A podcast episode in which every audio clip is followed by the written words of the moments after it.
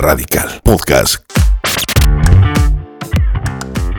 Y tenerlo y llegar los pensamientos de decir no lo merezco.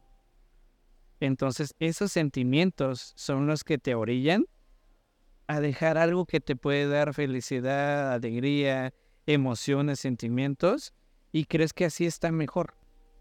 Ahora, eh, recién nacido y cuatro meses. Durante cuatro meses lo tuvo. Imaginemos, solamente imaginar, qué habrá pasado por la mente de esta persona durante cuatro meses. Porque puede decir, no lo merezco, pero también puede ser el estar luchando para poderlo tener y al final que le digan, no, no, no, no, no, o eres tú o es el bebé. Mm. Y llegar a la idea, ¿sabes qué? Aquí está.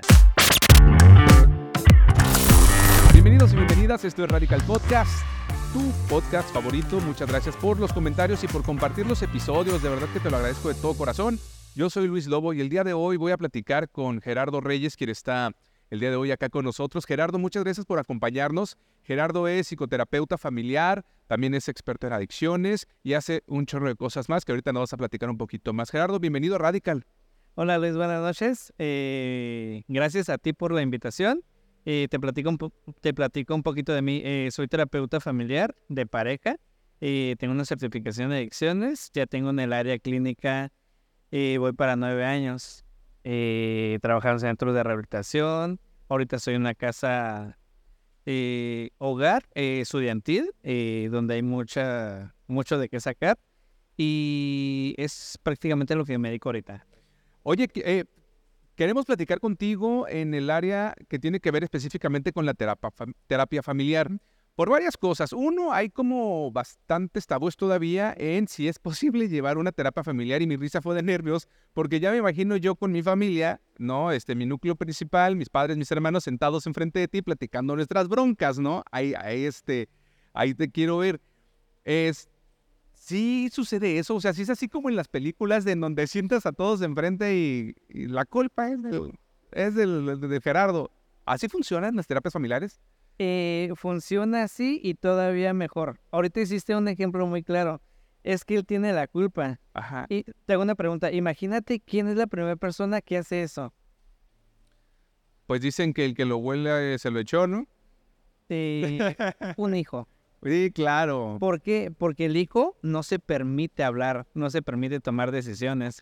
Eh, sí sucede. Eh, no es lo más común, como comenté, terapeuta familiar y de parejas, la mayoría de las situaciones que trabajo es pareja. Ok. es que la pareja, papá, papá, y es muy difícil que la pareja diga, ¿sabes qué? Vamos a traer a nuestros hijos para entablar una situación. Y cuando llegan a ese punto, la comunicación mejora. Hago siempre este ejemplo. Una pareja al conocerse busca la manera de cómo encajar, cómo decir me gustas, te gusto, tus cualidades, eh, me gusta esto de ti, me gusta esto de ti también. Pero cuando una pareja llega a esto, eh, difícilmente se rompe. Pero las parejas actualmente es muy difícil, no imposible, llegan a esto. Se quedan como a la mitad. Se quedan en el, ok, un año, dos años tenemos hijos. La pareja, la persona, la familia, siempre es adaptación, siempre, toda la vida. Y desde que nacemos hasta que morimos. Es adaptación a lo que vivimos, a lo que perdemos a lo que tenemos, a lo que creemos merecer. Eh, cuando una pareja ya llega a terapia, empiezan a buscar todos los puntos de por qué está pasando, qué situaciones, la comunicación, eh, qué está pasando en la familia, los roles, y sí pasa. Cuando ya incluyen a, a los hijos, es cuando los papás se dan cuenta que hay algo, hay un síntoma, que hay un punto en el cual, ¿sabes qué? Nosotros vamos bien, pero los hijos traen algo. ¿Qué pasa? En vez de mandarlos a terapia, todos. Y sí pasa. Y es súper hermoso ver una familia sentaditos. Y cuando pasa, eh, dejo que primero ellos se sienten a, su ritmo. Ya luego yo los ubico. Porque también el cómo estén sentados eh, habla mucho de la familia. El cómo se ubiquen en una fotografía habla mucho de ellos. Todo eso tú lo vas observando y vas como haciendo tus anotaciones, ¿no? Para después poder hacer este algún tipo de recomendaciones. Oye, Entendemos que la familia o nos han vendido la idea, ¿no? Este, culturalmente, históricamente, de que la familia es papá, mamá, hermanos, hermanas. Ya no es así. O sea, las familias son distintas, los problemas son distintos, obviamente, ¿no? Con las, con las familias. ¿Cuáles familias son más complicadas, Gerardo? Eh, no es usar la palabra complicadas. Eh, te pongo otro ejemplo. Dicen que la típica familia funcional y Ah. la familia disfuncional. Todas las familias funcionan a su manera. Que el ejemplo, el papá borracho, que la mamá ausente, funcionan de esa manera porque traen creencias de atrás, de abuelos, tatarabuelos, bisabuelos, mi tía, la vecina, donde crecen con esa ideología y es así como creen que tiene que ser una familia. Eh, toda la familia funciona. Pero- ¿Puedo hacer clic ahí? Sí. me dices, entonces, una familia funcional puede ser, eh, es un ejemplo, ¿eh? O sea, es, es metafórico esto. El papá borracho y la mamá ausente aún así puede llegar a ser funcional. Sí, ¿por qué? Porque los hijos traen esa creencia, ese chip ya. De mi papá se va, pues yo también me voy. Cuando yo crezca, pues yo me voy. Eh, los hijos somos un espejo del padre y de la madre. Entonces al final nosotros estamos repitiendo con lo que nosotros estamos creciendo, lo que nosotros vemos. Ok, perfecto. Entonces, si en casa vemos amor, vemos comunicación, vemos entendimiento y demás, pues vamos a formar mejores personas, ¿no? Al final de cuentas. Es importante, ¿qué tan importante es, eh, Gerardo Reyes, tomar la seriedad, no, bueno, no quiero decir seriedad, pero como retomar este núcleo que mueve las sociedades, que es la familia? ¿Qué tan importante es en, hoy en día volver a tener eso? Familia. Es ¿Qué ves tú? ahí sí usamos la palabra importancia. ¿Por qué? Porque no le damos tanta importancia a los pequeños detalles. A lo que decimos, ay, déjalo, al rato se le pasa. No te preocupes, así son los adolescentes de ahorita. Ay, anda emocional. Esos Oye, y comentarios... los hijos, no, ay, es que ya está viejito mi. Exacto, Ajá. entonces decimos que esos comentarios son comentarios, eh, los minima- minimi- minimizamos. Ajá. Pero ¿qué pasa con esos comentarios? Que al hijo le estás dejando heridas, le estás dejando creencias, le estás dejando traumas. Eh, ¿Cómo debería de ser esto? Papá y yo decidimos, tu mamá y yo pensamos. Cuando los hijos ven este equipo, ellos lo hacen una triada, que es lo que se enfoca en el modelo sistémico, terapia familiar. Nosotros buscamos la estructura, la estrategia, la narrativa, la relación de pareja y es el cómo nosotros buscamos cómo aterrizar a la familia. Entonces, cuando nosotros vemos realmente que yo, hijo, veo que mi papá y mi mamá son un equipo, no, pues con quién me voy. Veo que hay comunicación, yo la voy a hacer. Yo me uno a los dos y no con mi papá. Es que mi papá sí me da permiso. Es que mi mamá sí me lo va a comprar. Entonces ya no generamos eso. Ay, oye, sin raspar muebles nada más por ahí, estimado Gerardo. Oye, es que es complicado. Mira, bien dice el dicho del rancho, ¿no? Nadie, no hay un librito que te enseñe a ser, a ser papá. Eso, es- una realidad. Sin embargo, este, creo que tenemos al alcance personas como tú con el conocimiento que bien pueden llevarte, ¿no? O guiarte, pues, para, insisto, poder este, tener o desarrollar mejores personas. Entonces, importante la familia, importante el núcleo. Vivimos actualmente en un ve y corre, ¿no? El, el diario, la vida, papá, mamá tiene que trabajar. ¿Cómo has visto tú este desgaste de las familias en nuestro entorno, ¿no? Aquí en México específicamente, Gerardo, y cómo afecta en términos sociales ese desgaste? Sobre todo también que estás trabajando con centros de rehabilitación. ¿Qué, qué trabaja? ¿Qué es lo que hace que mueva a las personas? La sociedad. Empezamos desde lo que una sociedad nos dice que tenemos que hacer y que decir. Eso es lo que decimos que es lo correcto. Pero llega el punto en que una persona, antes de ser familia, es unidad. Yo soy uno. Yo me enfoco en mí y yo sé lo que hizo bien mi papá, lo que hizo bien, mal mi papá, lo que hizo bien mi mamá, lo que hizo mal mi mamá, pero es donde yo tomo y digo, cuando yo sea padre o si ahorita voy a ser papá, uso esta frase, es tu turno. ¿qué vas a hacer? ¿Lo vas a repetir?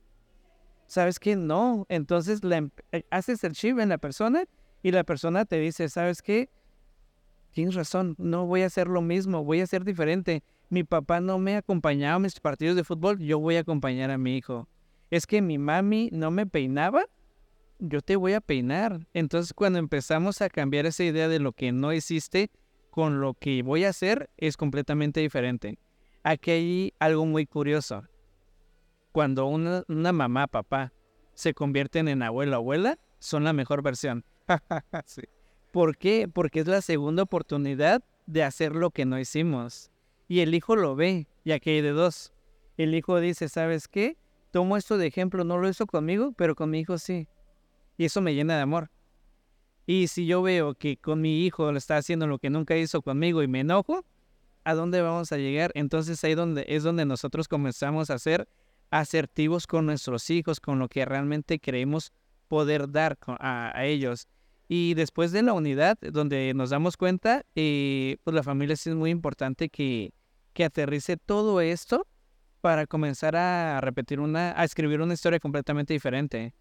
Y, ¿sabes qué? Tienes una hoja en blanco, un libro en blanco, crea tu propia familia. Eh, uso este ejemplo también. Vienes de una familia, estás creando una para llegar a tener tu propia familia. ¿Cómo quieres que sea? Entonces es todo ese transcurso y trayecto de lo que debo y no debo ser. Pregunta, ¿qué, ¿cómo crece una persona sin familia? Es decir, ¿cómo va a ser alguien? Y perdón, digo que sé que la pregunta es como muy ambigua, ¿no? Muy abierta, pero ¿cómo, cómo se vuelve una persona que no tiene familia? O sea, que cariñosa, no cariñosa, aislada, no aislada. Ok, eh, si aquí ponemos eh, el abandono, eh, el abandono es una de las heridas más difíciles de, poder sanar, más difícil. Porque ¿cómo sanas algo que nunca tuviste?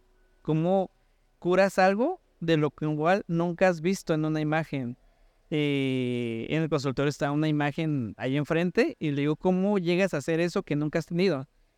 ¿Cómo lo sanas? ¿Cómo lo curas? Eh, es difícil, pero puedo decir esta frase. Las personas a tu alrededor te van a dar las mejores lecciones de tu vida.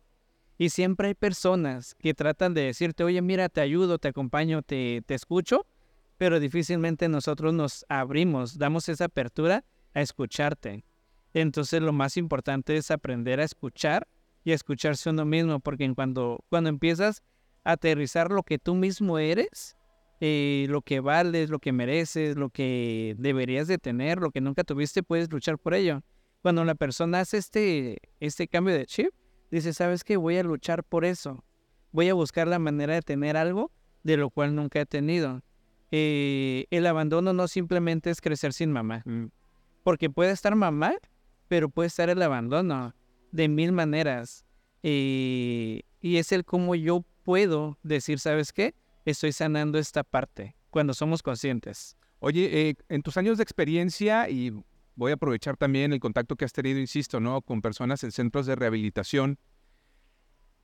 Eh, ¿Has podido observar eso, precisamente que hay estas heridas de abandono y que es como una consecuencia recurrente? Es, desafortunadamente, el promedio de las personas que están en estas situaciones, ¿por qué eh, sufren algún tipo de, abandono y están heridos? Eh, sí, podremos decir que la mayoría de la población dentro de un centro de rehabilitación. En esta parte ¿Quiénes llegan a un centro de rehabilitación? Los adictos. Un adicto es una persona que no encajó en la sociedad porque antes no encajó en la familia. Ahí está el abandono. Es que yo a mí me dijeron que yo no era así, que porque yo era así, porque era tan diferente, entonces ahí a mí me están aislando, me están separando y yo veo que a mi hermano, hermana lo felicitan, le compran esto, le compran el otro y a mí no. Entonces, ahí estoy viendo eso. Entonces, yo no estoy encajando ahí, difícilmente encajo en la sociedad. Por eso me aíslo, para poder buscar un lugar en donde yo crea que sí pertenezco.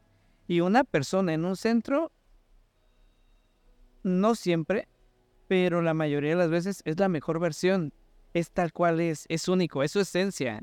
Ahí sí ríe, ahí sí bromea, ahí sí salta, ahí sí brinca, porque es el único lugar donde no lo van a criticar, al contrario, se van a, van a reírse con él.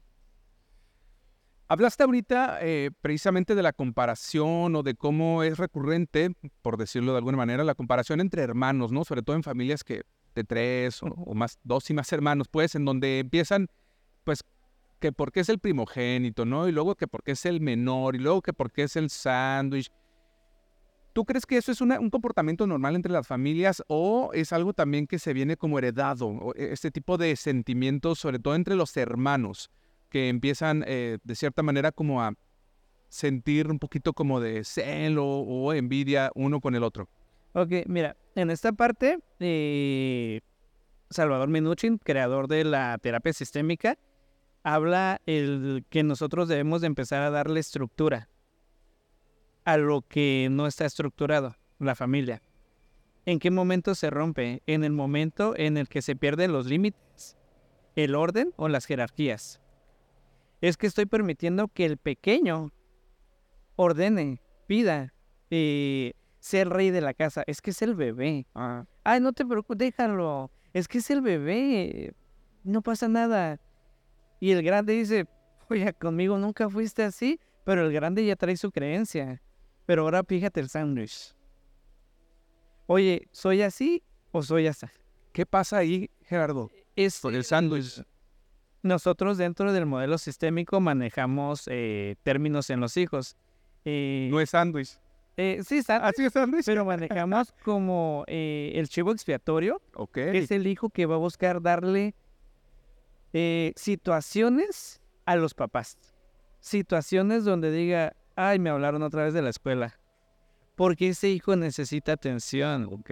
Porque ese hijo necesita que vean que sí se preocupan por él, que no nomás por el pequeño o el mayor. Que ese hijo es el encargado de, ¿sabes qué? Pasó esto. Y la oveja negra vive feliz, vive feliz. El grande o el pequeño puede ser cualquiera, pero el medio, eh, la mayoría de las veces es el chivo expiatorio, el hijo que busca la manera de siempre tener unidos a papá, que se unen para él. Cuando lo llaman a la escuela, el hijo ve y ve llegar a papá y a mamá y dicen, ahí están mis papás juntos dándome atención. Ahí están los dos. Y es el sándwich el que está buscando esa atención, porque está ese equilibrio de el menor y el mayor. El menor que buscaría en todo caso. El menor siempre va a ser el consentido, el menor va- a tener todo, porque eh, una familia va creciendo, va evolucionando. Eh, una pareja inicia, viven súper bien, se enteran que van a ser papás, oye, ¿sabes qué? Necesitamos generar más porque van a ser gastos, pañales, leche, toallitas, ropa, doctor, médicos, eh, carriola, ropa, ropa y ropa y más ropa. Entonces, eh, naturalmente el hombre o la mamá, eh, el papá, mamá, van a buscar la manera de tener más ingresos. Pero obviamente como es el primero, está ese, no, pues apenas vamos iniciando, apenas vamos construyendo una casita, que compramos un terrenito y vamos creciendo porque hay prioridades. Entonces llega el segundo y ya hay algo estructur- estructurado. Entonces ya está la casa.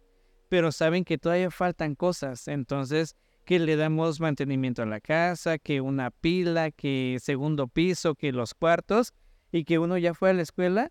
Entonces cuando empieza esto, ¡pum! Llega el tercero. Entonces el grande ya puede estar en primaria, secundaria, prepa, pero ya está ya, ya lo logró, ya salió. Está el de en medio, el cual está viendo que al pequeño le están dando todo. Oh, yo sé que el sándwich sí la, la lleva de perder.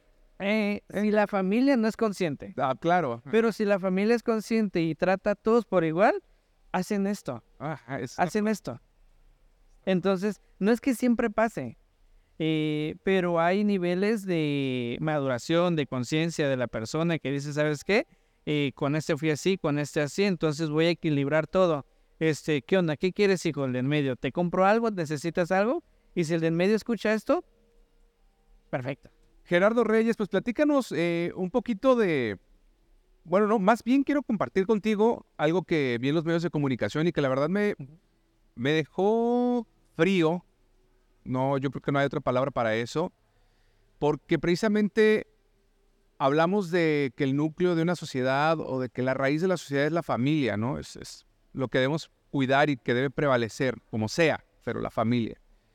Y recientemente vimos eh, noticias en donde abandonaron a dos bebés aquí en la ciudad de Ensenada, en Baja California, ¿no? Este, pues prácticamente recién nacidos, los bebés recién nacidos. Y bueno, eso la verdad a mí me generó como una lluvia constante de, sentimientos, obviamente, pero más como de, dudas, ¿no? De y como por qué lo habrán hecho y será que en todo caso eh, los bebés estén mejor así, pero no, porque pues al final era o su mamá o su papá quien nos abandonó. Eh, bueno, muchas dudas y qué bueno que te tenemos hoy acá para un poquito desmenuzar esto que sucedió. Además, sabemos que eh, tú tienes una historia ah, parecida en donde puedes además darnos pues tu, tu contexto, ¿no? Tu historia. Primero, ¿cómo ves esas dos noticias? Porque antes, ajá, eres papá. Sí. ¿Qué sentiste la primera vez que escuchaste a tu bebé? Lloré, o sea, lloré, lloré. ¿Cuándo lo abrazaste? Me deshice, te lo juro que hasta las piernas se me doblaban. Mira, se me va la voz. ok, e, eso. Ahora imagínate una persona que cree no merecer, que durante muchos años de su vida creyó no lo merezco, eh, y que le repetían muchas veces, no lo mereces, es que no mereces, no mereces esto, no mereces el otro, lo tienes todo. Eh, llega la parte en cuando una mamá lo tiene en sus brazos y dice, lo merezco, no lo merezco. ¿Qué tengo aquí? Eh, porque no solamente es en cuanto lo tienes. Fueron nueve meses atrás, ocho, quién sabe si se cumplieron, pero fueron muchos meses en los cuales la mujer lo tiene en los brazos y dice, ¿sabes qué? Es que me llena de alegría. No soy mujer, eh, desconozco ese sentimiento, pero lo veo y lo pienso y lo creo y digo, ¿sabes qué? Es un sentimiento en el cual son emociones encontradas, sentimientos encontrados y es aquí donde vuelvo a repetir la palabra de hace rato, la frase, es tu turno. Y es decir, es mi turno ahora de darle vida a un pequeñito, pequeñita. Y tenerlo y llegar los pensamientos de decir no lo merezco. Entonces esos sentimientos son los que te orillan a dejar algo que te puede dar felicidad, alegría, emociones, sentimientos y crees que así está mejor. Ahora, eh, recién nacido y cuatro meses. Durante cuatro meses lo tuvo. Imaginemos, solamente imaginar, ¿qué habrá pasado por la mente de esta persona durante cuatro meses? Porque puede decir, no lo merezco, pero también puede ser el estar luchando para poderlo tener y al final que le digan, no, no, no, no, no, o eres tú o es el bebé. Mm. Y llegar a la idea, ¿sabes qué? Aquí está. Tal vez pudo haber sido lo mejor para el bebé si llega a una familia donde le den el amor que no pudo haber recibido en la otra familia. Eh, eso ya es el destino, la vida, el universo. Pero sí podemos decir que a lo mejor, eh, si tiene otro estilo diferente, estilo de vida diferente, fue lo mejor que pudo haber recibido. ¿Qué pasa con bebés que se encuentran en esa situación? ¿Cuál puede ser el futuro inmediato de esos bebés? Ok, eh, como hace rato te comentaba, es el crecer con la ideología de voy a hacer algo diferente o no. Una herida de abandono, lo repito, es la más difícil de sanar, porque ¿cómo sano algo que no tuve?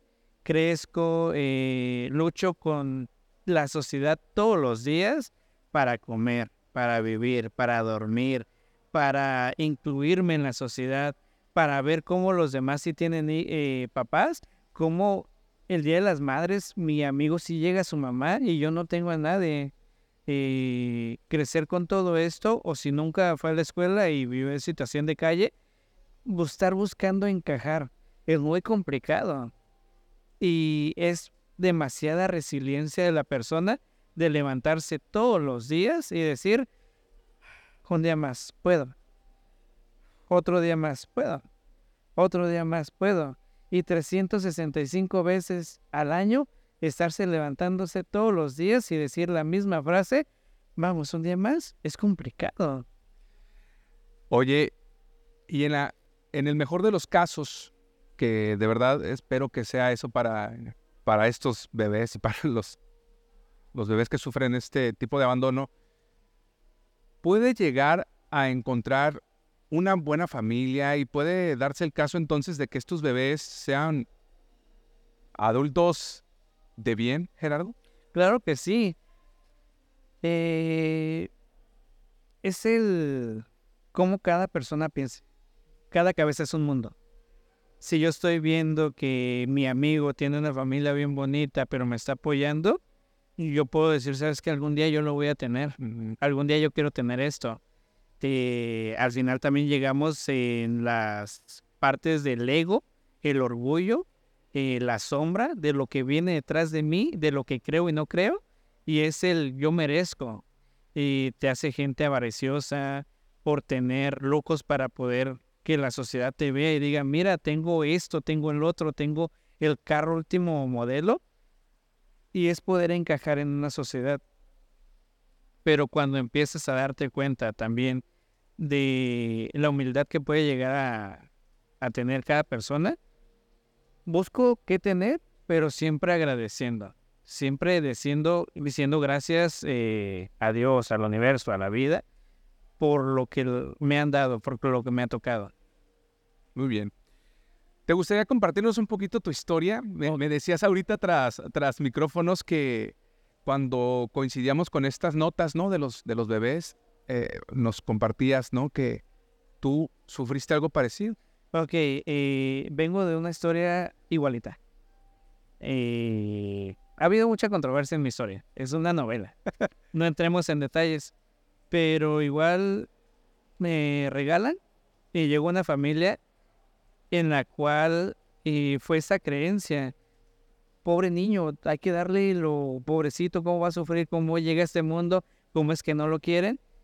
Pero yo escucho eso aunque sea un bebé, ya lo estoy escuchando, y mi cerebrito lo va guardando y lo va digiriendo y lo va aterrizando. Eso pasa durante toda la vida y es ya mi chamba. Y ahora empezar a crecer, empezar a tener una familia, pero queramos o no, algún día llega la verdad. Te llega la noticia, te lo dicen de una u otra manera, y las cosas siempre pasan por algo si fue en un caos, fue la mejor manera en como te lo pudieron haber dicho, te pudiste haber enterado, porque de otra manera no lo ibas a entender. Entonces, eh, pasa. Una noche sueño, despierto, le cuento a mis hermanas, van corriendo con papás y llega mamá en la tarde y me dice, Gerardo, ¿puedo hablar contigo?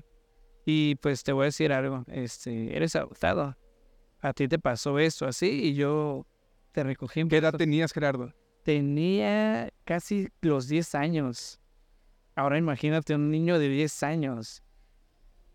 Aquí hago un paréntesis. Antes teníamos la creencia de que ir al psicólogo era para locos. Es que ¿para qué vas al psicólogo? Los papás ahorita, es que ¿para qué quieres ir al psicólogo? Si aquí estoy yo, cuéntame. Eh, la importancia de ir a terapia no solamente es este caso. Es desde no puedo dormir, tengo problemas de ansiedad, en la escuela me hacen bullying, eh, siento que mi papá no me quiere y utilizo la palabra siento porque es la que usan en terapia eh, y ya luego nosotros la cambiamos al creo y veo o pienso. Y todas estas creencias de las cuales nosotros nos eh, no nos permitimos ir a terapia. Ir a terapia es la mejor inversión que podemos hacer en uno mismo. Porque voy a llegar contigo y te voy a contar, te voy a platicar, tú me escuchas y me dices, oye, mira, vamos viendo esto, te repito esto que me dijiste, escúchalo de diferente manera. Y ahí es lo hermoso, cuando estás escuchando tu diálogo de otra persona que no es tu familia. Y dices, gracias, regreso crezco con este pensamiento y yo muchas veces decía, ¿por qué a mí? ¿Por qué a mí? ¿Tenías coraje, Gerardo? Eres mucho coraje. ¿Estabas enojado? Mucho enojo. Coraje, enojo, frustrado. Eh, mi adolescencia fue muy rápido. Pues ya no te, ya no te hallabas, ¿no? Al final. Era, no quería estar quieto, estar siempre en equipos de fútbol, bicicleta, rampeando, eh, cayéndome de la moto, buscando sufrimiento porque de ahí es donde viene la creencia de es que yo soy así y así va a ser mi vida, no lo merezco, eh, me autolesiono porque la vida me hizo esto, me abandono porque me abandonaron. Yo no, yo soy un cero a la izquierda. Entonces es cuando creces con esta idea, estos pensamientos y buscas cómo sanar ese, ese enojo. Era mucho enojo. Y ya cuando llega el punto de que, por eso hace rato hice la mención, siempre hay personas a tu alrededor que te están diciendo y orientando, escuchándote. Y afortunadamente las vi, las escuché y me encaminaron. Y este es uno de los puntos por los cuales me lleva a estudiar psicología. Al final de cuentas, todo terapeuta viene de una historia que quiso sanar y una maestra recuerdo que nos dijo, si vienen aquí a sanar cosas, vayan a terapia primero, les sale más barato. Pero hace rato tú dijiste es terapia gratis. Aprovechar esto. Y la universidad te enseña teorías, temas y dices yo viví esto, yo pasé esto. Eh, las nuevas teorías, las nuevas corrientes, como es la terapia sistémica, que relativamente es nueva, 50 años, ahorita vamos a eso, te enseña cómo vamos evolucionando como personas y creciendo y que cada época es completamente diferente, por eso la psicología se sigue actualizando. Eh, crezco con mucho enojo, eh, vivo un proceso terapéutico, vivo un segundo proceso terapéutico y hasta el tercer proceso es cuando yo realmente empiezo a buscarle sentido a mi vida. Ya tenía, que te gustan? 24 años, 25 años y empiezo a buscarle sentido a mi vida. Ahorita yo te cuento mi historia de pieza a cabeza con una alegría y con un orgullo de decir, yo viví esto. Entonces, el ver centros de rehabilitación, el ver que hay muchas personas con esta situación y decir, voy a buscar la manera de enseñarles algo, de dejarles una semilla y ver que la persona después de meses, años, es funcional. Ahorita los veo trabajando, con su propio negocio, emprendimiento, eh, tiene de, no sé, X cosa, X negocio, es lo más bonito porque dices, te veo y me vi. Claro. Y así como estabas, yo estuve. Y claro que todas las personas pueden si realmente buscan ir a terapia. Ahí está la clave. Ahí está la clave, Gerardo Reyes, precisamente platicándonos de esta situación que él vivió. Y oye, quiero que nos expliques también un poco de esta, esta corriente o esta terapia que, tú llevas a cabo, que es la terapia. Eh, terapia familiar, terapia sistémica, y fue creada por Salvador Minuchin a inicios de 1970. Relativamente 50 años tiene, fue los primeros inicios, que viene con un enfoque de varias teorías. Freud, Bowen, eh, Virginia Satir, muchos autores de los cuales empieza a buscar qué me funciona de esto. ¿Qué me funciona de esto? ¿Qué me funciona de esto? Porque como dijimos, tu época, tu adolescencia fue muy diferente a la mía. La mía es muy diferente a la de ahorita. Sí. Entonces nos vamos actualizando y vamos refrescando y tomando lo bueno que me sirve y lo que no me sirve para crear esta corriente.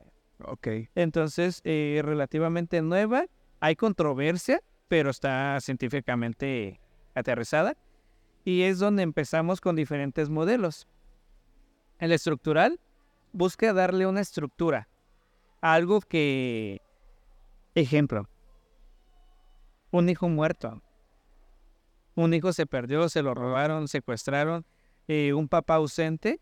¿Cómo das estructura a algo que estaba así y le quitas un integrante? Así es. Hay que volver a estructurar. El estratégico, buscar todas esas estrategias que no hemos visto oye, ¿sabes qué? Ya intenté esto, ya intenté el otro, ya hice esto, ya hice el otro. Y a veces nosotros decimos a las personas, haz lo contrario. Es que no, hazlo. Llega en siguiente sesión, me funcionó. ¿Por qué? Porque cuando la otra persona ve que tú haces algo completamente diferente, la otra persona también dice, oye, ¿qué pasó? ¿Qué hizo? Ya no hizo lo mismo. Entonces hay un movimiento. Y la terapia narrativa. Esta funciona mucho en parejas o en personas eh, que acaban de vivir una situación postraumática. En parejas, cuando escuchas la versión de uno y de otro, estás escuchándote a ti. Y para eso estamos, para repetir una versión y repetir otra y decir, así se escucha, así lo ves. Y también cuando pasa la situación de estrés postraumático, tras cada narración la persona se va dando cuenta de un hecho muy importante. Que un tatuaje, que la vestimenta, que pasó esto, que el accidente, que realmente yo vi que el freno, que esto, el otro. Te vas dando cuenta de muchas, muchos detalles que realmente son importantes. Eh, el modelo centrado en soluciones. Aquí no buscas los problemas, porque los problemas ya te dijeron, eh, pasó esto, pasó lo otro, te mandamos a traer de la escuela, la pareja se separa por esto, los hijos hicieron esto. No, búscale soluciones a esto.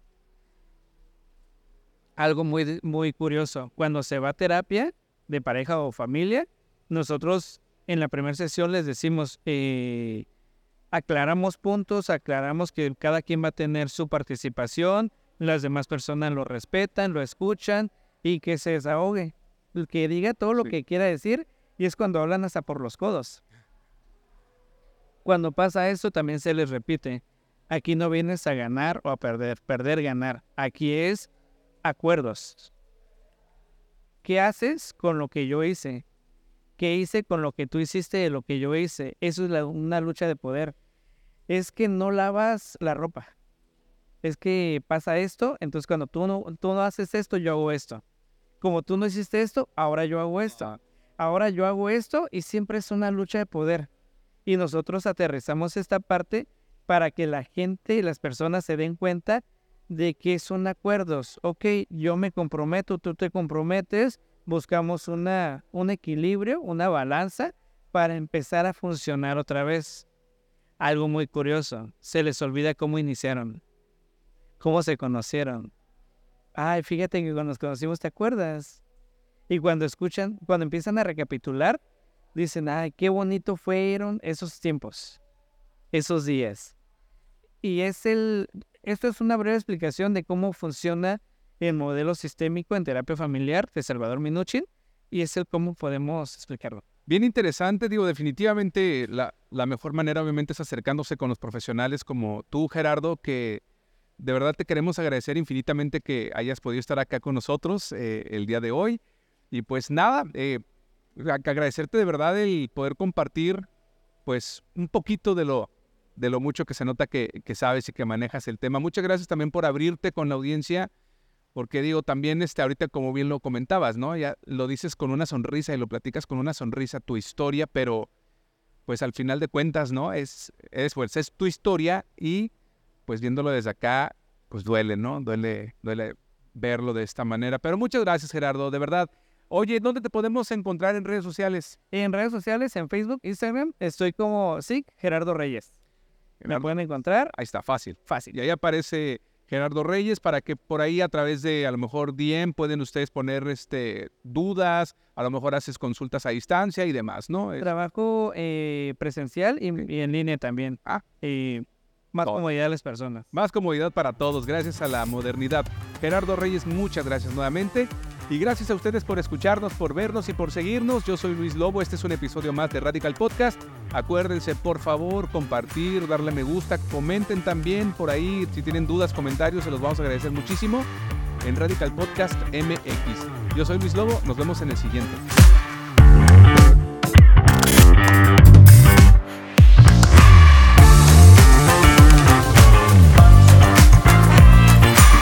Radical Podcast